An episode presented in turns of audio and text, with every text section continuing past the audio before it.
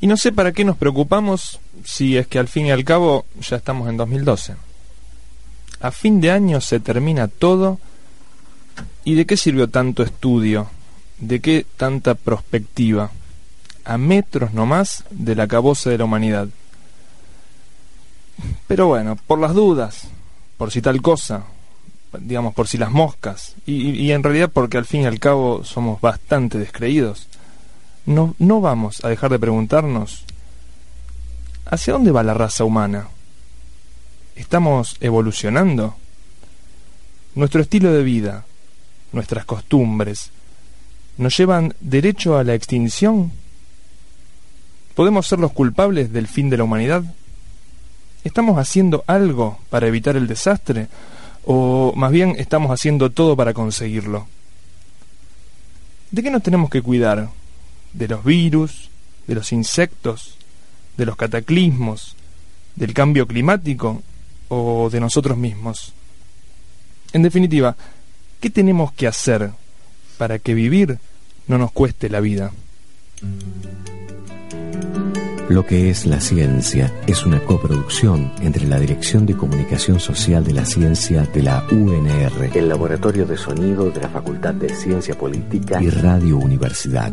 Qué bonito, qué curioso, qué bonito. Que haya formas, mil estrellas, que haya un sol.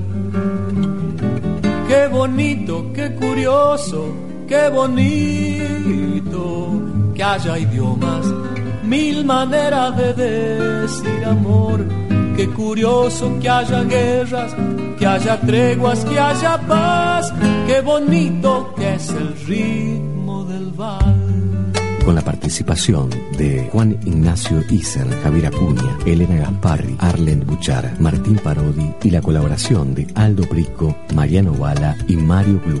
Operación técnica Federico Pasos, locución Guillermo Peñalves. Qué bonito que es el viento en tu pelo. Qué curioso que haya cinco dedos la palabra amigo y que los colores sean como son. Qué bonita es la verdad en tu boca. Qué curioso que haya un principio y un final. Qué bonita que la luz a la mañana las hojas, ver las ramas y saber que el mundo está reinventando sus antiguas maravillas, nuevos llantos, nuevas risas y este valsecito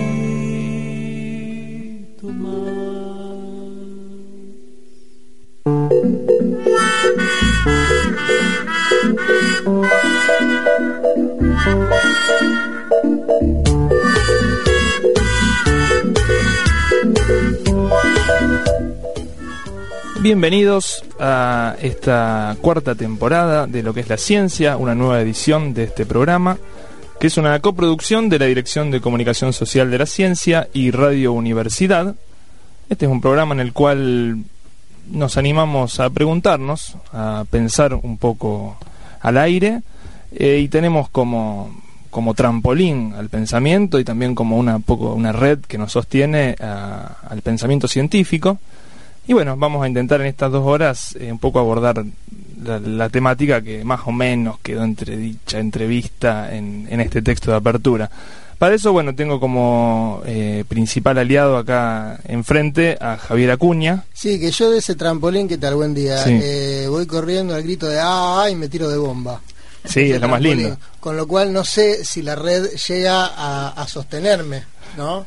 Porque veo que bueno, hay leyes físicas que explican que tal vez una red, si no tiene sus nudos bien fuertes no me sostenga, al menos en esta etapa de mi vida. Sí, uno podría esperar que el, salto del trampolín fuera un salto de esos con estilo que se ven en, los próximos Juegos Olímpicos, por ejemplo, pero bueno, sabemos que, nos da para la bomba, en, claro, mejor, sí, sí, sí, Entonces tampoco sé si la ciencia me va a contener. De todas maneras, eh, está ahí el trampolín y es muy tentador. Bueno, en este programa vamos a tener eh, a cargo de Javier Acuña toda la sección de, de literatura y también la sección o el bloque musical Sí, en realidad la literatura es una selección que hacemos en producción y que luego mm, Guillermo Peñalves, nuestro locutor emblema, eh, interpreta cada semana un recorrido literario que hace las veces de complemento o de acompañamiento, de contexto a, los temas que cada semana tratemos aquí en lo que es la ciencia. No de adorno, porque también le, le, mete tajos, digamos, al tema.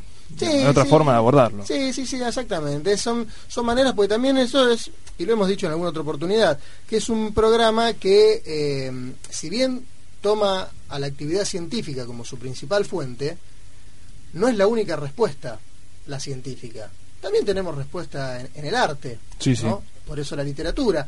Por, eso, también el recorrido musical, de alguna manera, ¿no? Porque hay, hay otras respuestas que están en otro lado y es interesante el, el, diálogo que tienen ciencia y arte y de alguna manera eso lo refleja también nuestro, nuestra cortina de cabecera, que es de Alberto Rojo, físico matemático él y guitarrero y la madre, eh, que en su tema Qué bonito, de alguna manera condensa esa, esas, esas, esas dos expresiones como son la ciencia y el arte. Bueno, y también en cada programa tenemos eh, a un docente que es nuestro aliado, podemos decirlo, así le llamamos, digamos, una persona que también viene a preguntarse, eh, que en este caso es Elena Gasparri, que es licenciada en Comunicación Social, es docente de la Cátedra de Lenguajes 2 y de la materia optativa Comunicación de la Ciencia, pero que en este ámbito es, es más casi si, la madre de este programa, digamos. Y si a Javier Acuña sería el padre, Elena la madre. De este no, por favor, no lo digas. bueno, que me está escuchando mi marido, ¿qué tal? Bueno, esto es una cosa de producción. Bueno, estas cosas suceden, tantas reuniones. No, bueno, eh, entonces eh, ella va a estar un poco acá acompañando ya le digo, la parte de, la, de las preguntas, pero también ella es la productora de un espacio específico de este programa que es eh, el ¿Qué investigas? un espacio en el cual le vamos a preguntar a un investigador de la universidad qué investiga en relación al tema que abordamos en el día. Sí, eh, la idea es tratar de, de, ver cómo en la, en la Universidad Nacional de Rosario hay una red de investigaciones que, eh, aunque no se conozca mucho, eh, están trabajando sobre cuestiones que nosotros nos interrogamos acá y que la gente se interroga en la vida todo el tiempo y que eso no, no, no, está, no está públicamente conocido y no, no se conoce. Yo quiero retomar lo del trampolín y la red. Si bien tiro para también yo ando para el bomba, o sea, no, no, no, puedo más nada, me parece que eh, me voy a centrar más en la cuestión de la red, esto de que la ciencia no nos pueda, no me voy a hacer cargo del cuerpo, o sea, me voy a centrar, en realidad vamos a echarle la culpa a la red, a ver cómo anda la red y si la red puede y sigue pudiendo eh, atajar eh, problemas contemporáneos. ¿no? Bueno, vamos a ver. Y bueno, también vamos a tener nuestra sección de historia a cargo de Mario Gluck. También vamos a tener nuestra sección de etimología a cargo de eh, Aldo Prico.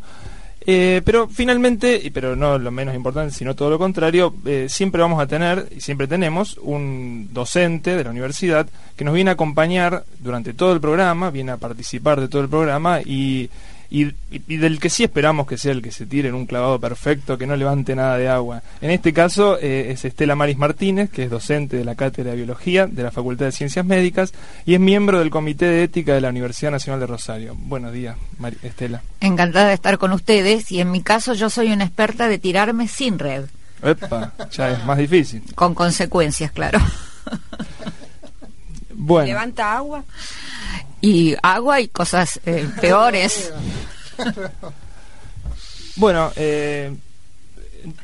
No, no, no, digamos, sería interesante por ahí comenzar con, con alguna con una breve introducción a, al tema, ¿no? Digamos, alguna reflexión inicial que pueda hacer Estela respecto sobre todo, bueno, del, del, del texto inicial que, Juan Ignacio compartía con nosotros al principio. Sí, lo que nos preguntábamos, y un poco tomando obviamente en broma el tema del 2012, pero eh, no para nada tomando en broma, es eh, la continuidad de la especie, ¿no? O sea, la especie como digamos, como parte de, un ecosistema, como parte, digamos, de la vida del mundo, y, ver que, digamos, ponerla en cuestión. Uno por ahí no, lo hace normalmente, pero cuando se lo empieza a pensar dice, eh, ¿Cuánto va a sobrevivir el, el, el hombre en el mundo?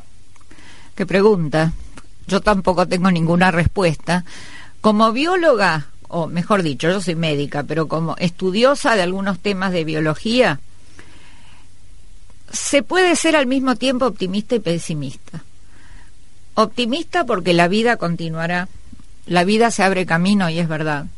Y la vida ha demostrado ser en este planeta extremadamente persistente, porque ha pasado por cinco extinciones masivas, por ejemplo, muy previas a nosotros. ¿eh? La extinción del pérmico abatió al noventa y pico por ciento de todas las especies vivientes. O sea que quedó apenas un cuellito de botella. Eso fue cuando chocaron todos los continentes y formaron un supercontinente único. Cambió tanto, tanto, tanto el clima y otras muchísimas cosas más, que abatió casi todo. Ya mucho más cerca de nosotros, hace un poco más de 60 millones de años, un evento totalmente aleatorio, la llegada a la Tierra de un meteorito, abatió al nada menos que los dinosaurios, el superorden predominante en un, en un planeta de reptiles. ¿Y qué éramos los mamíferos? No estoy hablando de humanos, no había humanos. Los mamíferos eran nada más que unos individuos pequeños, marginales, que corrían entre los pies de los dinosaurios tratando de que no los aplastaran, pero que sacó ventaja por sus adaptaciones y persistió. Nosotros mismos somos bastante recientes, toda, todo, y voy a hablar de algo que a lo mejor es chocante, no de la especie humana, de las especies humanas. Hubo varias, muchas especies humanas en un periodo de 6-7 millones de años que duraron algunas mucho, mucho más de lo que nosotros llevamos ya.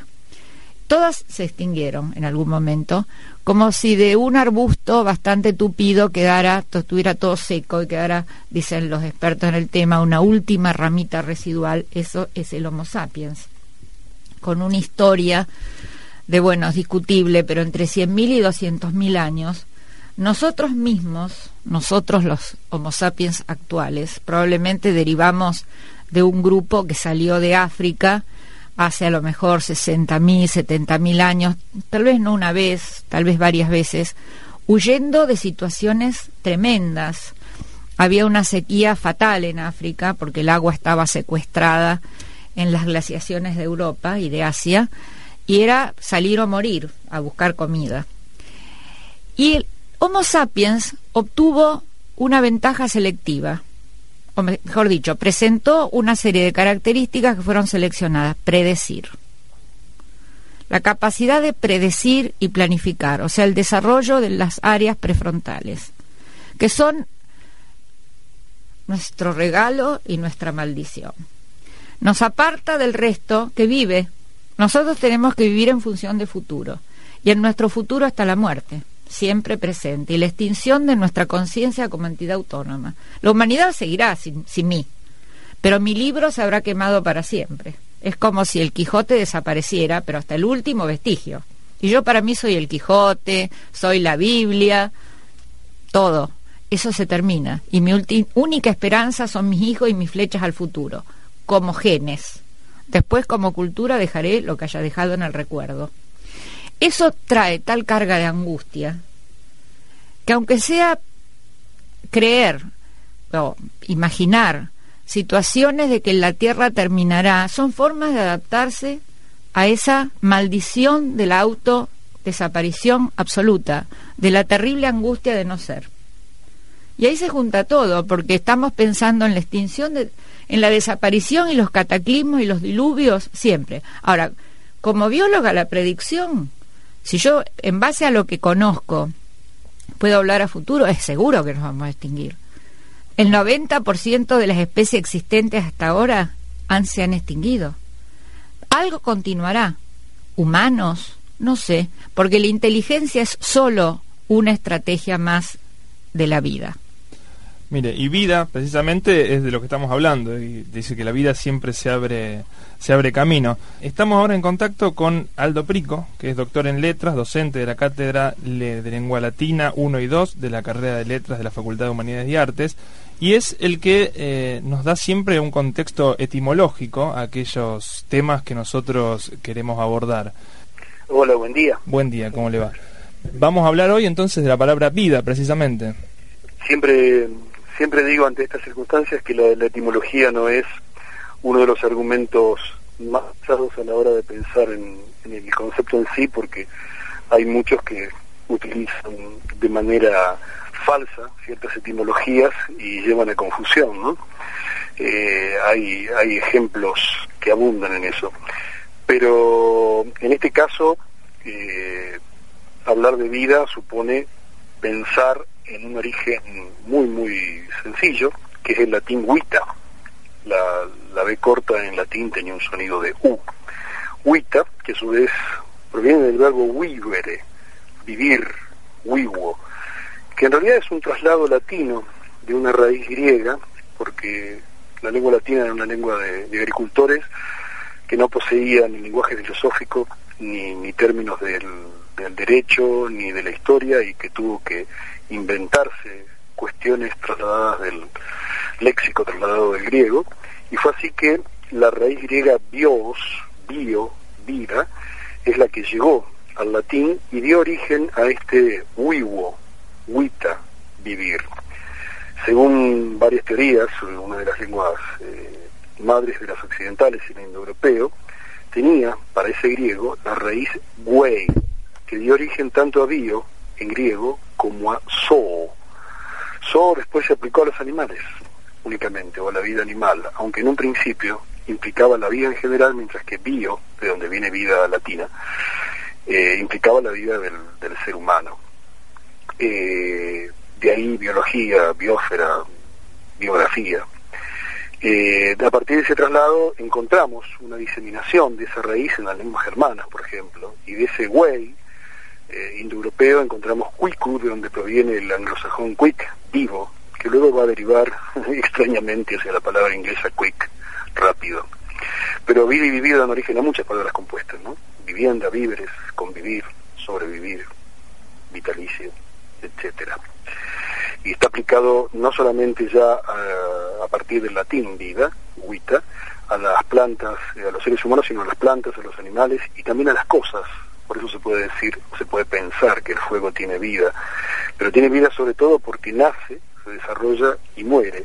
Y allí está uno de, los temas, eh, yo diría, principales de la palabra, ¿no? El significado primigenio de estas distintas valencias que se le puede dar al verbo vivir, que es a donde se llega en español, gozar la existencia, subsistir, sobrevivir, permanecer, durar, motar, eh, habitar, las, distintas acepciones que puede haber, distintas valencias, se deben a que el sema primigenio, como decía, hace referencia sobre todo a un proceso, al proceso de nacer, crecer, procrear, deteriorarse y morir.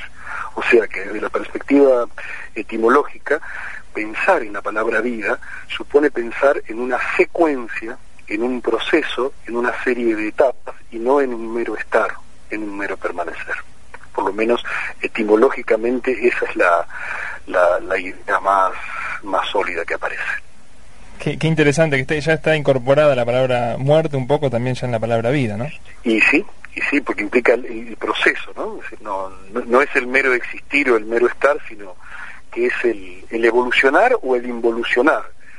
Implica, bueno, eh, procesos de deterioro y procesos de, construcción de ser, pero están involucrados todos en la palabra vida. Claro, y también me pareció bastante interesante esto de que en un, en un primer momento la, la separación entre la palabra so y vida y bios, ¿no? Que, o sea, como separar a la vida del hombre, no sé si, si yo entendí esto, no sé si es lo que efectivamente quiso decir, eh, que, digamos, separar a la vida del hombre de la vida en general, digamos, como, como hacer un distingo. incluso hay un nombre en griego, so, eh, soe, ¿no? Eh, que significa justamente vida en sentido general, digamos que es, a ver, es la palabra o la raíz so, es la, la menos marcada, es decir, la más neutra para hablar de la vida y la más marcada, la más particularizada sería bio.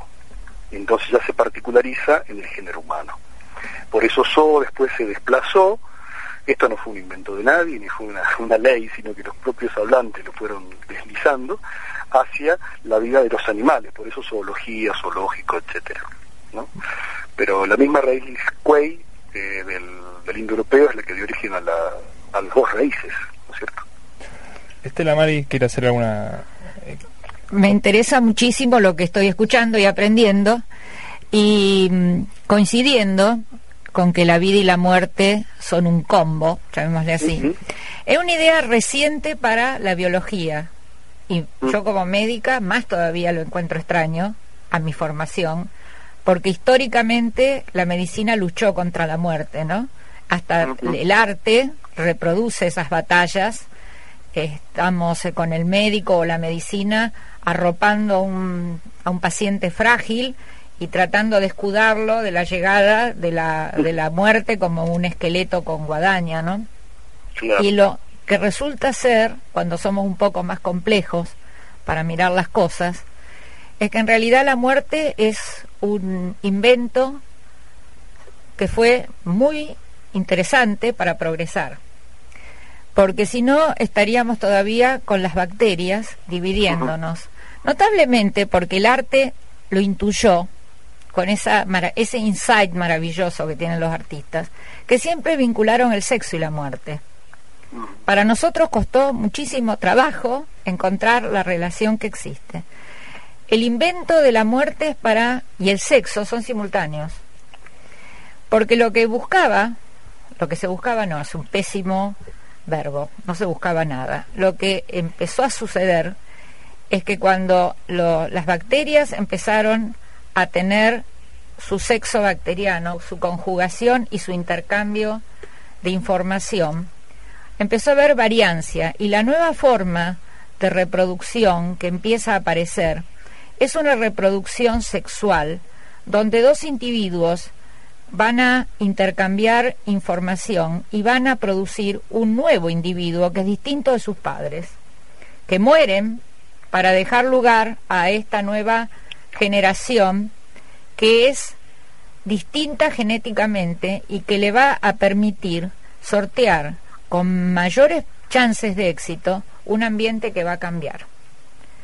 Eso es el, el, meter dentro de la vida a la muerte y al sexo como una misma cosa.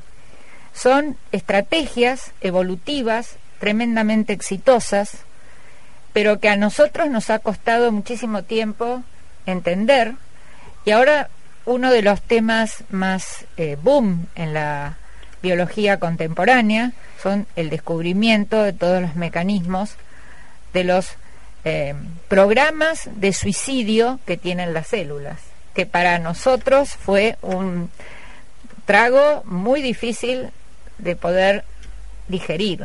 O sea, las células nosotros nacemos llenos de programas genéticos para suicidarnos, silenciosa y efectiva, eficazmente, con el objeto de cambiar y de ser más adaptables a un ambiente que cambia permanentemente en forma dialógica con nosotros. Bueno, eh, Aldo Prico, eh, bueno, le, agradecemos entonces esta, esta intervención y ya sabemos que vamos a contar con usted en todos los programas, así que bueno, ya nos estaremos hablando de vuelta. Un gusto para mí. Bueno, hablábamos entonces con Aldo Prico, que es doctor en letras. Cada programa, ya sabemos, está él haciendo su sección de etimología. Lo que es la ciencia. El programa científico, artístico, estético, probabilístico, tecnológico, filosófico, comunicacional y divulgatorio. De Radio Universidad. Seguimos hablando entonces, eh, ya le, dimos una muy buena vuelta a la palabra vida y, seguimos hablando de esto que ya, ya quedó incorporado, digamos, en la misma palabra, eh, que, que, es la, la, vida de la especie humana y la posibilidad de morirse, y la seguridad de morirse individualmente y la posibilidad de morirse como especie, que también es bastante probable, según nos dijo Estela Maris. Sí, Elena. A ver, perdón, antes de, de... Probable en términos estadísticos. Claro. No hablo de la probabilidad inminente, de nada. Obvio, quede claro eso. Sí, sí, sí, sí, perdón. Lo que sí pensaba antes de que, de que hiciera su intervención, Tati, es eh, que hace un rato Estela hablaba de que el Homo sapiens es una última ramita residual. Y pensaba, bastante prepotentes somos para ser una última ramita residual. Con bastante soberbia nos estamos comportando siendo esa última ramita residual de un arbusto que se fue secando. Sí, sí. Si no fuésemos soberbio, Darwin no hubiese tenido tantos problemas seguramente cuando nos dijo que éramos un animal más, ¿no? y salió, salió toda la comunidad, fundamentalmente la científica, a atacarlo. Eh, yo en realidad en el guion del programa acá dice que empezamos a presentar el programa y yo me pongo a pensar en todo lo que ya se dijo eh, con Aldo, con, eh, con Estela y demás, pero bueno, quería eh, retomar algo y, ser absolutamente honesta con Estela y decirle que en realidad este programa surge a partir de una frase que ella dijo en un programa nuestro de, de otros años que, un, poco ya había retomado, que tiene que ver con esto de que el hombre es, tiende a la extinción como toda especie, pero que es el único capaz de prever.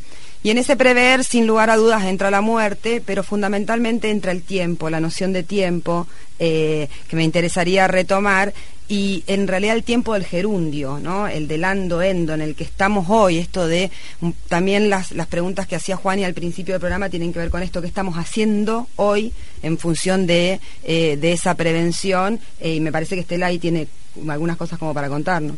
Evidentemente, eh, usted si va a África y tiene suerte de poder mirar a los animales que están pastando en una pradera, hay cebras que están comiendo pasto.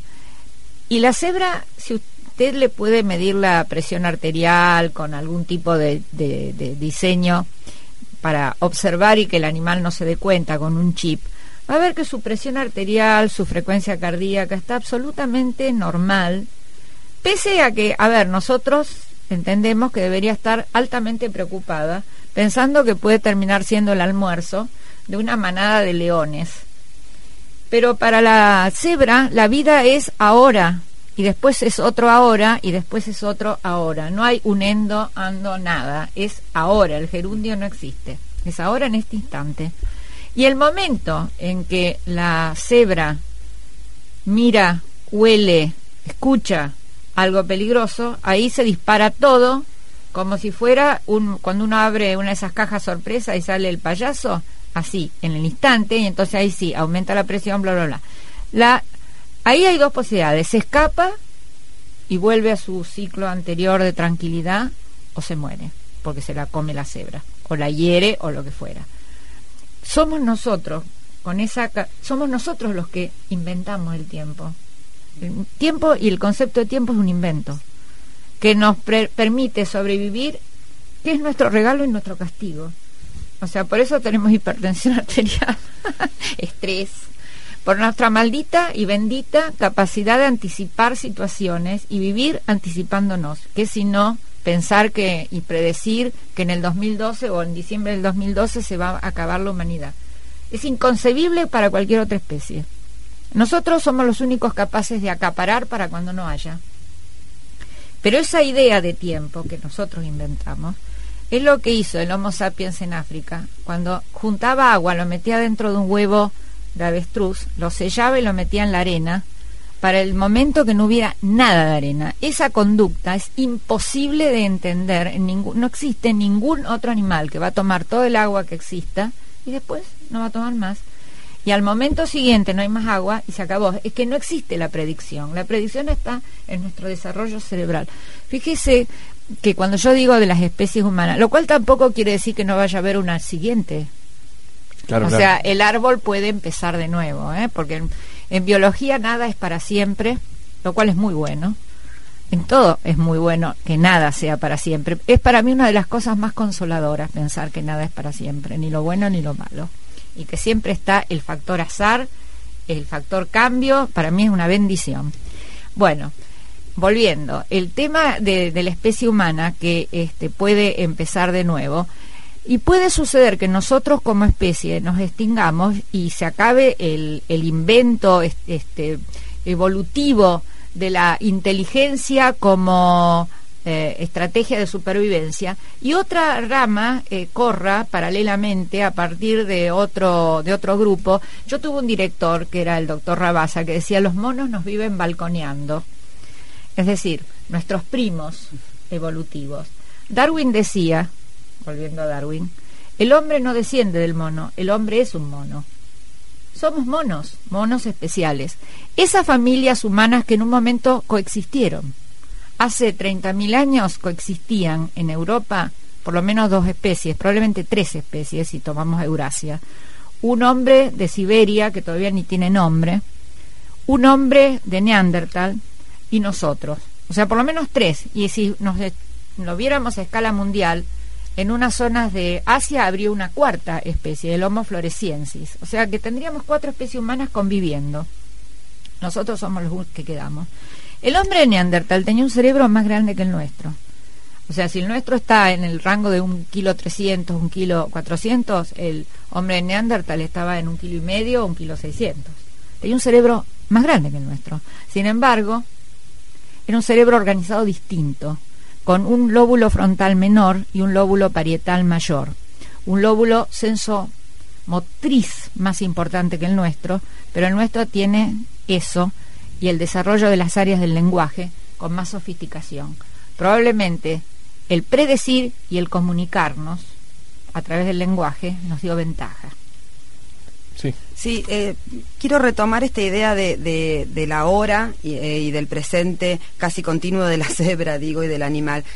Si nosotros hablamos de, de, a lo mejor no para que desarrolles en este momento, pero sí a lo largo del programa, si hablamos de eh, contaminación ambiental, de falta de agua y escasez de agua en el planeta, no, eh, me da la sensación de que en algunas eh, situaciones de las acciones del hombre estamos pensando solo en el ahora y tenemos un poco de cebra y estamos dejando de ser en todo caso esto que, que vos planteás como algo de la posibilidad, como quien puede pensar en, en su extinción, quien puede pensar en su futuro.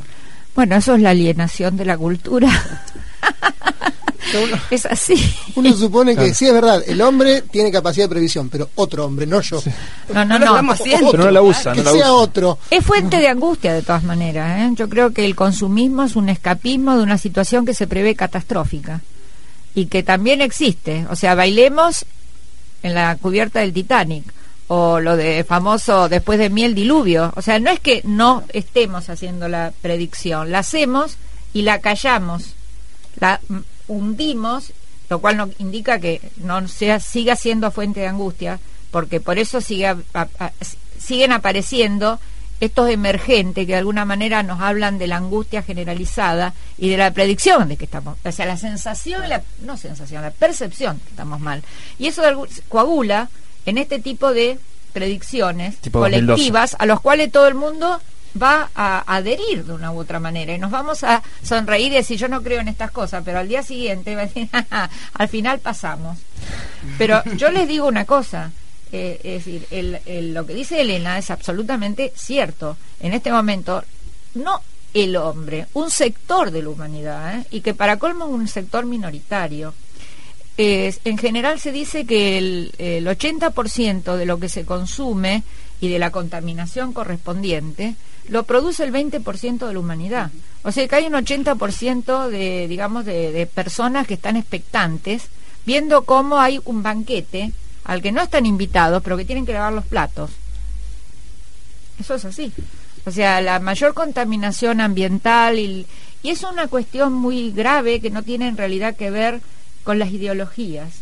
Yo ayer escuchándola, la doctora Sara Rieti, que realmente estuvo espectacular en su conferencia en eh, organizada por el Consejo de Investigaciones, eh, ella decía que cuando las fábricas se toman, sigue habiendo el mismo sistema, se, se renueva el mismo sistema de mm, contaminación ambiental, de falta de respeto de las relaciones humanas, etcétera. O sea, se replica el mismo sistema.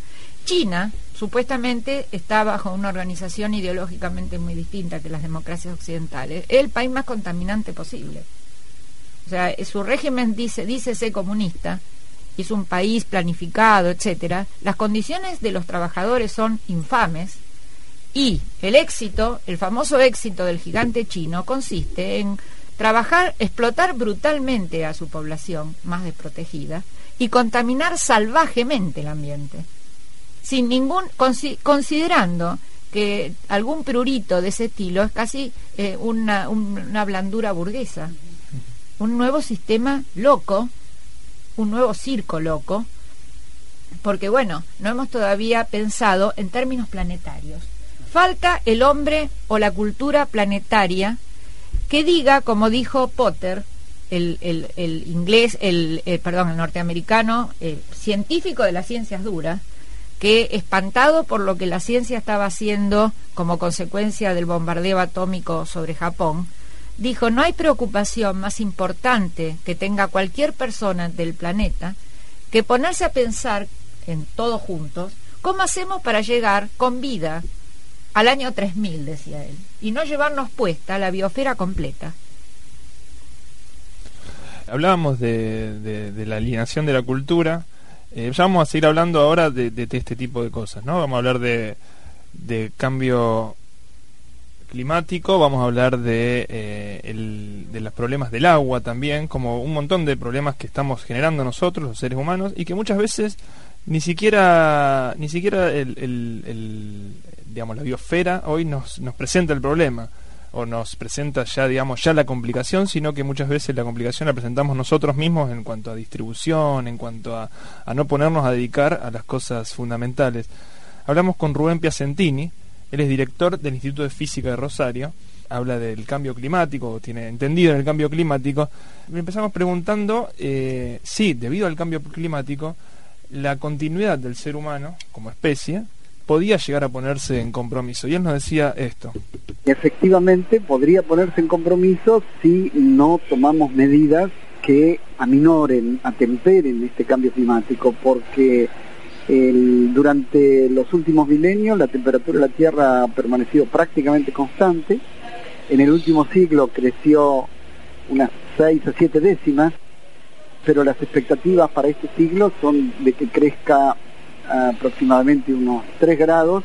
Sí, se toman algunas medidas y si se sigue como hasta ahora puede crecer hasta 5, 6 o 7 grados a fin de siglo. Y esto va a crear graves problemas, al menos para una buena parte de la humanidad y por desgracia siempre los más pobres son los que más van a sufrir. La contaminación en particular en relación al cambio climático son los gases llamados de efecto invernadero, que se producen principalmente por los combustibles fósiles, petróleo, gas y carbón, pero también por el, campo, también por la deforestación, porque las plantas, como es bien sabido, eh, extraen carbono de la atmósfera y si la cortamos, eh, ahí no tenemos un dispositivo que extrae y ese carbono queda en la atmósfera y ayuda que crezca la temperatura de la Tierra por el famoso efecto invernadero. Las medidas serían, en caso concreto, por ejemplo, se instalaron millones de aires acondicionados en Argentina en los últimos años, lo cual está muy bien para el clima interior, pero está muy mal para el cambio climático y hasta hemos sufrido cortes de energía eléctrica simplemente porque no se tomó ninguna medida de controlar el lugar como ocurre con el gas, por ejemplo, que tiene que ir un especialista y determinar si hay aireación suficiente, si los cambios están bien y corresponden a las normas, bueno, en este caso debe ser lo mismo, controlar el ambiente y ver si está suficientemente aislado, si da al exterior, si las ventanas tienen protección, doble vidrio, por ejemplo, o si las paredes tienen aireación suficiente, y entonces se necesitaría seguramente la mitad del equipo y entonces no hubiéramos tenido los cortes de electricidad que tuvimos. Eso es un ejemplo. En la próxima cumbre de Río, Rosario va a llevar una propuesta y por ejemplo yo estoy proponiendo de que todos conozcamos nuestra huella de carbono y nuestra huella ecológica. Si todos supiéramos cuánto estamos eh, contaminando la atmósfera, seríamos más conscientes y podríamos tomar medidas y además que nos expliquen cuáles son estas medidas. Y bueno, eh, más adelante nos sigue diciendo Rubén Piacentini que es necesaria para digamos para generar un cambio positivo un cambio que, que, nos pueda salvar en este cambio en este cambio climático digamos que pueda detener o, aminorar este cambio climático es, es, necesario poner los recursos que se usaron para la segunda guerra mundial es una idea muy interesante los recursos que se usaron para la segunda guerra mundial ponerlos la misma la misma magnitud de recursos en favor de detener este cambio climático y eh, digamos corregir los, errores que estamos generando en, en la biosfera. Se dice que si la humanidad en estas próximas décadas haría un esfuerzo similar al que hizo para la Segunda Guerra Mundial, para destruirnos los humanos entre nosotros, pero orientado a cambiar la matriz energética, a reemplazar los combustibles contaminantes fósiles por energías renovables, por ahorro energético, por más eficiencia, muchas industrias se reconvertieron, mucha gente, por desgracia, ¿no? se transformó en soldado para ir a matar a otro. En lugar de hacer eso, tendríamos que nosotros reconvertir a gran parte de la población mundial para que haga un enorme esfuerzo en, por ejemplo, mejorar los edificios, mejorar los transportes, mejorar la educación, esto que estoy diciendo, la educación debería ser absolutamente orientada, eh, además de todo lo que hace falta, pero orientada pensando en el futuro. Un solo ejemplo, eh, para que usted comprenda la magnitud del problema actual, no solamente para el futuro. Maldivas es una república que está en, en el Océano Índico al sur oeste de la India. Es una república de 350.000 habitantes y tiene unos 1.200 islotes e islas, de los cuales ya varios de ellos han desaparecido, otros están desapareciendo, y si sigue así el cambio climático de calentarse la tierra y que eleva el nivel del mar, hacia fin de este siglo, gran parte de Maldivas desaparece, y es un país entero, tremendo, ellos están preocupadísimos, ya están pidiendo quién otro lo puede recibir, y no es fácil recibir a 350.000 personas con además un cambio de cultura, además todo el impacto que eso va a tener, ¿no? Y después piensa en Bangladesh, que allá hay millones de personas viviendo en, deltas y en otros lugares del mundo. Así que el, problema de los refugiados ambientales, como se está llamando, aquellos que, que tengan que ser desplazados por esto, también va a ser un problema complicadísimo. Así que tenemos que tomar acción y eso hay que hacerlo ya. Finalmente nos preguntábamos que eh, si la, explosión demográfica eh, del ser humano es de alguna manera antinatural, digamos, se rompe con las leyes de, la, naturaleza, eh, y le preguntábamos si se puede pensar que la naturaleza nos sostenga a todos los seres humanos, si la explosión demográfica continúa, si, si se puede pensar que nos sostenga a todos igual la naturaleza.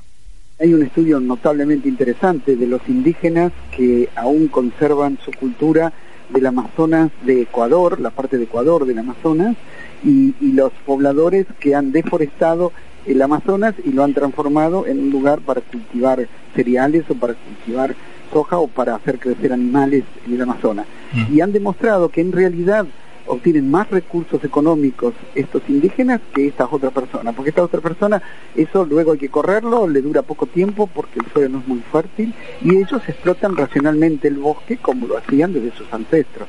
Ahora, también hay ejemplos que en el pasado, el caso típico es las Islas de Pascua, donde ha llegado la población a crecer tanto y ha empezado a haber guerras entre ellos y terminaron sin recursos y la población cayó eh, drásticamente, digamos, ahora está recuperando un poco, pero la población autóctona, digo, ¿no? Tenemos que tomar esos ejemplos y la Tierra eh, está creciendo la población, sí, éramos menos de mil millones de habitantes hace nada más que algunos siglos, somos siete mil ahora y las proyecciones tienden hacia 9, 10, 11, 15, depende, pero hay un, un hecho positivo, venía creciendo exponencialmente, muy rápidamente la población humana y ahora está creciendo linealmente se sabe que a medida que la gente va teniendo el mejor nivel de vida, en general eh, tiene menos hijos. Eh, una persona de la India, por ejemplo, eh, es una cuestión cultural. Ellos tienen muchos hijos porque la manera no existe la obra social, no es, la manera de, que sus hijos lo protejan a él en el futuro, ¿no? Entonces, si va creciendo el nivel de vida y él tiene expectativa de que va a estar protegido, él o ella, ¿no? el humano, digamos, entonces eh, va a tener menos hijos. Y yo creo que en ese sentido las proyecciones de Naciones Unidas son que probablemente la población se estabilice hacia la mitad de este siglo y eventualmente hasta luego pueda mantenerse o decrecer. ¿no? O sea, yo creo que el humano tiene un nivel suficiente, pero así como ha destruido la Tierra con las grandes guerras, eh, si hacemos un esfuerzo entre todos, eh, vamos a poder resolver este problema. Yo soy optimista, pero soy realista también. La realidad es muy complicada. Esta era entonces la entrevista que le hacíamos a Rubén Piacentini, que es director del Instituto de Física de Rosario. Eh, nos pidió, antes de dejar este esta sección, que no dejáramos de recomendar dos sitios. Uno que es www.reducetuhuella, todo junto, pero yo lo digo separado para que se entienda, reducetuhuella.org, que es de Chile, y www 0CO2, 0 con letras, 0CO2.org, que son los lugares en los cuales uno puede efectivamente medir su huella, o sea, saber cuánto eh, carbono está mandando al ambiente y también tiene algunas eh, soluciones que son siempre económicas, digamos, apoyar a distintas eh, actividades que intentan, digamos, tirar para atrás todo este esta envío de carbono al ambiente. La odisea de la especie. Y los habitantes de la Tierra, todos, somos extraterrestres. Según los expertos, hubo un momento de contacto entre ambas especies. Teníamos un individuo bípedo con dientes humanos. Somos extraterrestres. Unos grandes primates se levantan sobre sus pies y se ponen a caminar. Somos extraterrestres. En los últimos 10 millones de años conquistan el mundo en sus sucesivas etapas. Dar respuesta a las preguntas de siempre. Adaptarse, cambiar o desaparecer. Somos extraterrestres. Somos extraterrestres. Somos extraterrestres. Somos extraterrestres. Somos extraterrestres. Somos extraterrestres. Un gran simio está a punto de nacer algo distinto a los demás. Los fraudes de la evolución. Ahora ya no es un mono. Verá, me di cuenta de que en realidad no son mamíferos. Se convertirán en gorilas, chimpancés y bonobos. Y siguen multiplicándose hasta que todos los recursos naturales se agotan. Pero este animal se está extinguiendo en todo el mundo. Así que el único modo de sobrevivir es extendiéndose hasta otra zona. Una revolución en nuestro concepto de la evolución humana. Albert Einstein lo apoyó. Todos esperan un desastre inminente. Realmente Dios está comenzando a sacudir el mundo. El hombre es parte de la cadena alimenticia y si se altera esto, probablemente muera. Es una calamidad y representa una gran pérdida. El primer prehumano tiene miedo. Somos extraterrestres. Somos extraterrestres. Somos extraterrestres.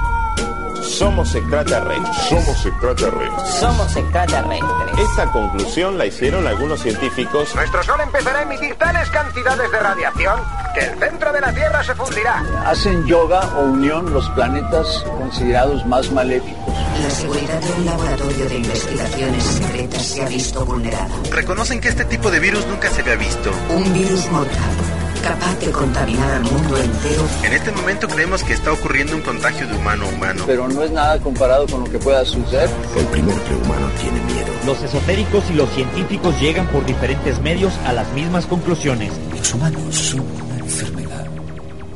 Son el cáncer de este planeta. Son una plaga.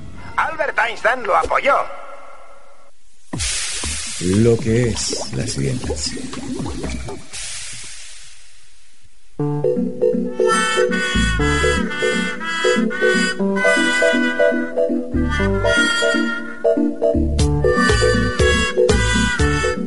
Ya estamos en contacto con Mario Gluck, que es docente de la Cátedra de Historia Latinoamericana y Argentina 1 y 2 de la Facultad de Ciencia Política y Relaciones Internacionales. Él eh, nos va a hablar de historia, habitualmente nos habla de historia y nos eh, llena este espacio dándonos el, contexto, el contexto de lo que estamos claro, hablando. en realidad es, es eh, em, lo tenemos como la dimensión histórica de, de los temas de cada, de cada sábado. Claro. Mario, ¿estás ahí? Sí, ¿qué tal? Buen día. ¿Cómo le va? La historia latinoamericana y argentina, dos, nada más. La uno, ah, la uno lo echaron. enojar a otra gente, no quiero abarcar cosas que no quiero saber, que no sé. Bueno. Eh, sí, bueno, un poco fuerte, ¿no? Que uno tenga que hacer todo el contexto histórico de todo esto. Estuve escuchando el programa en realidad.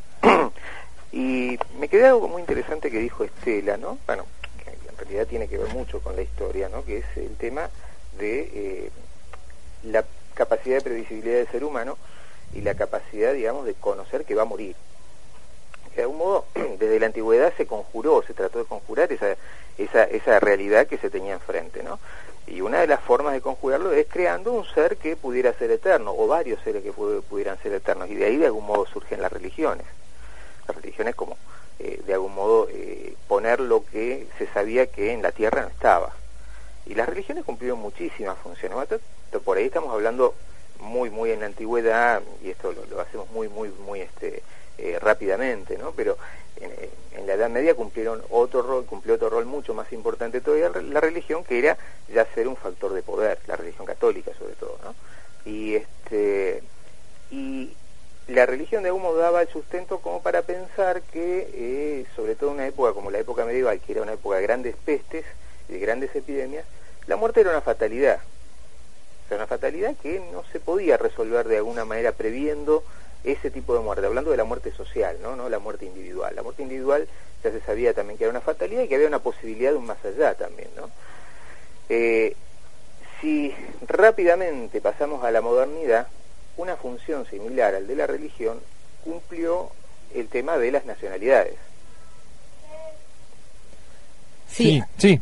Mm, eh, Mario, cuando, cuando plantea esta idea de las nacionalidades, a mí me interesaba eh, poder ver cómo en realidad los estados en su conformación eh, planifican o, intentan planificar a partir de lo que se denominó como medicalización de las sociedades, la idea esta de, bueno, no morir de pestes, ¿no? Claro, justamente lo que pasa es que, por eso, yo quería llegar justamente a eso, la idea de nación y la idea de Estado, que es moderna, eh, intenta de alguna manera resolver esta cuestión de la muerte social.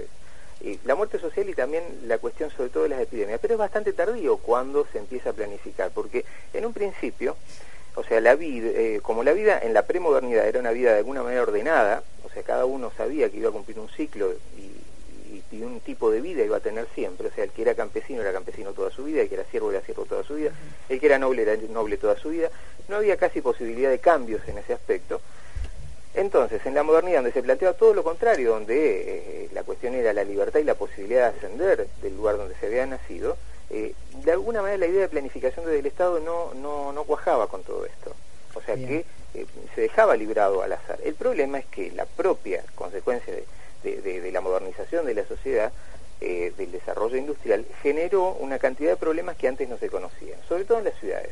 Nuevo tipo de epidemias, y que esta vez abarcaban no solamente a los sectores más empobrecidos de la sociedad, sino que se, se, trasladaban al resto de la sociedad. Entonces había que buscarle la vuelta como para poder separar un poco esto y prevenir también justamente esta cuestión, sobre todo la de las epidemias. Y ahí, bueno, ya mediados y avanzados los mediados del siglo XIX, empezó a aparecer esta idea de medicina preventiva como medicina higienista sobre todo en, Europa y en Estados Unidos, en las grandes ciudades europeas y norteamericanas. Y la medicina higienista que decía, bueno, aparte de tratar individualmente a cada enfermo, lo que hay que hacer es planificar algunas cuestiones de las ciudades como para que prevenir el contagio de la enfermedad. También eso tiene que ver, y me corregirá ahí Estela, con los descubrimientos de Koch y de Pasteur.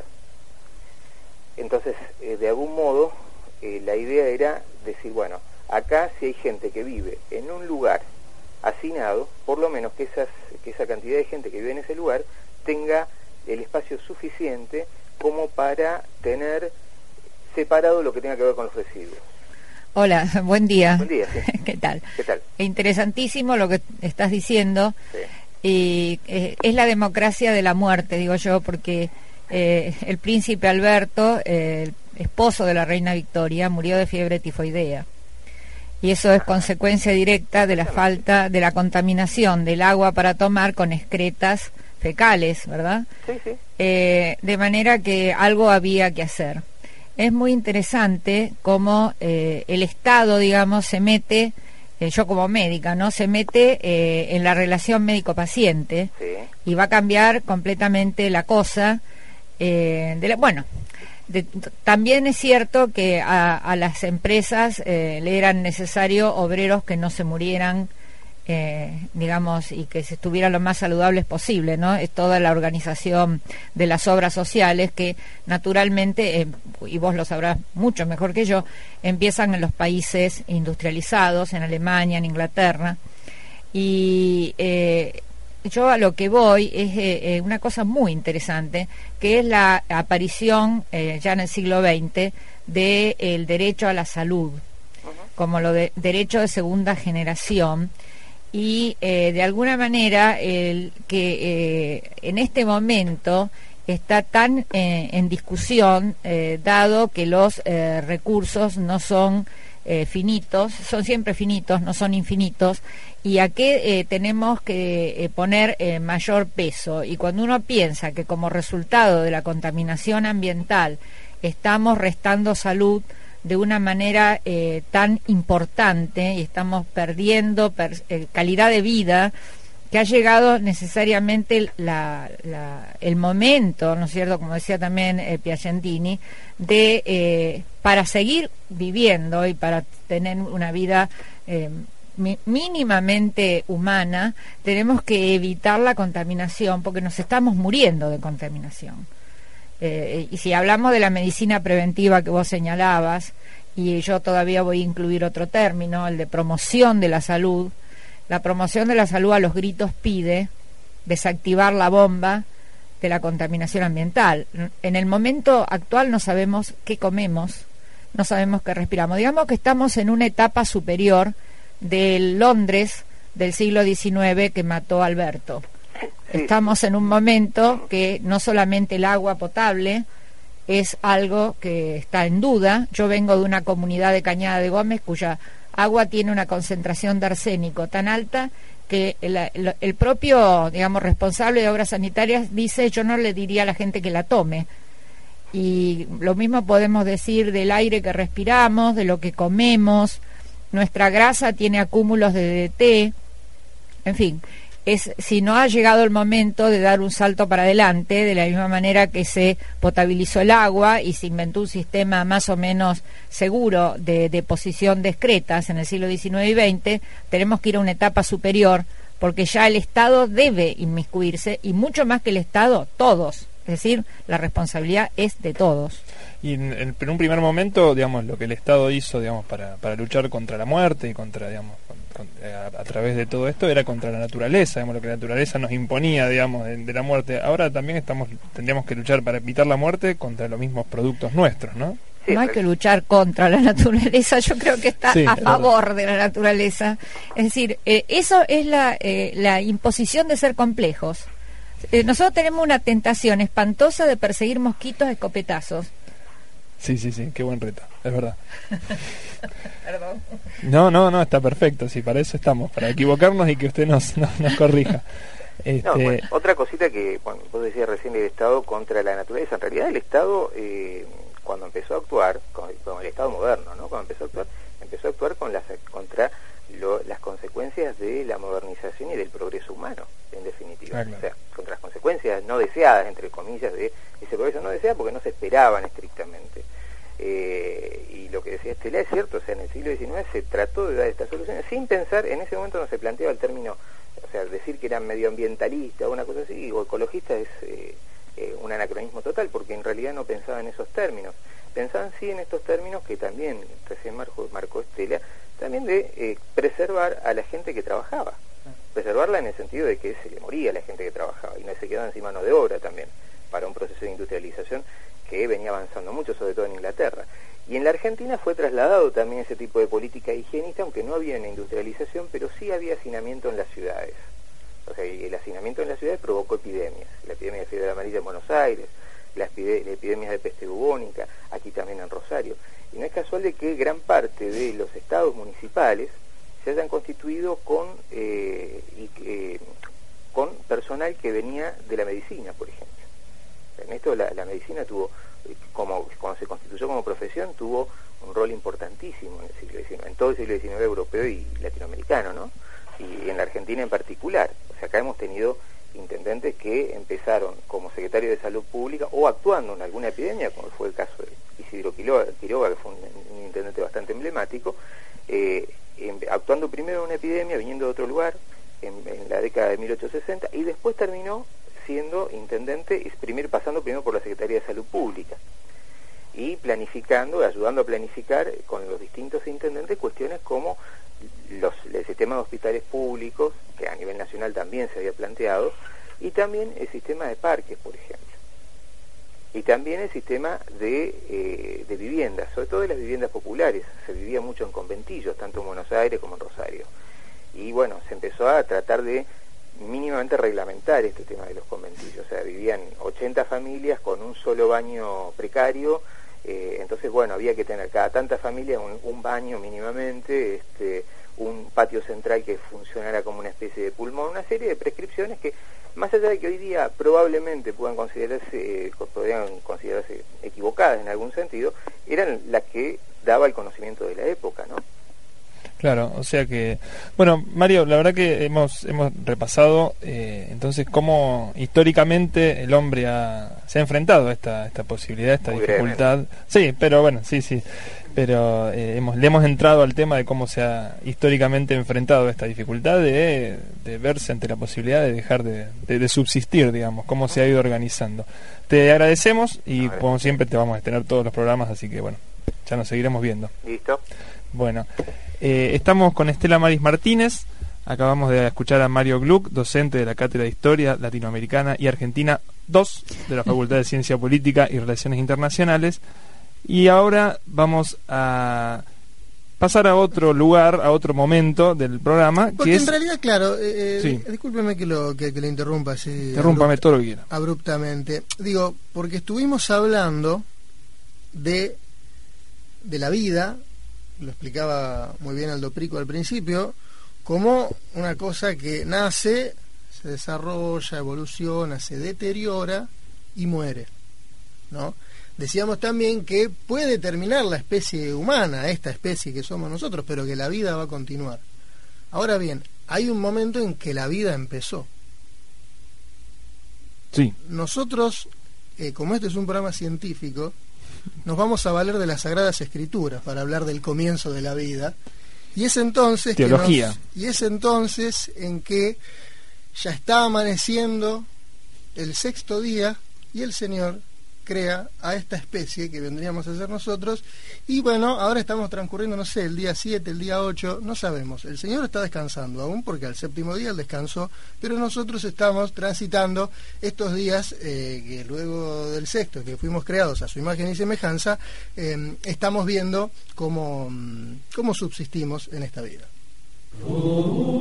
Y la tierra estaba desordenada y vacía, y las tinieblas estaban sobre la haz del abismo, y el Espíritu de Dios se movía sobre la haz de las aguas.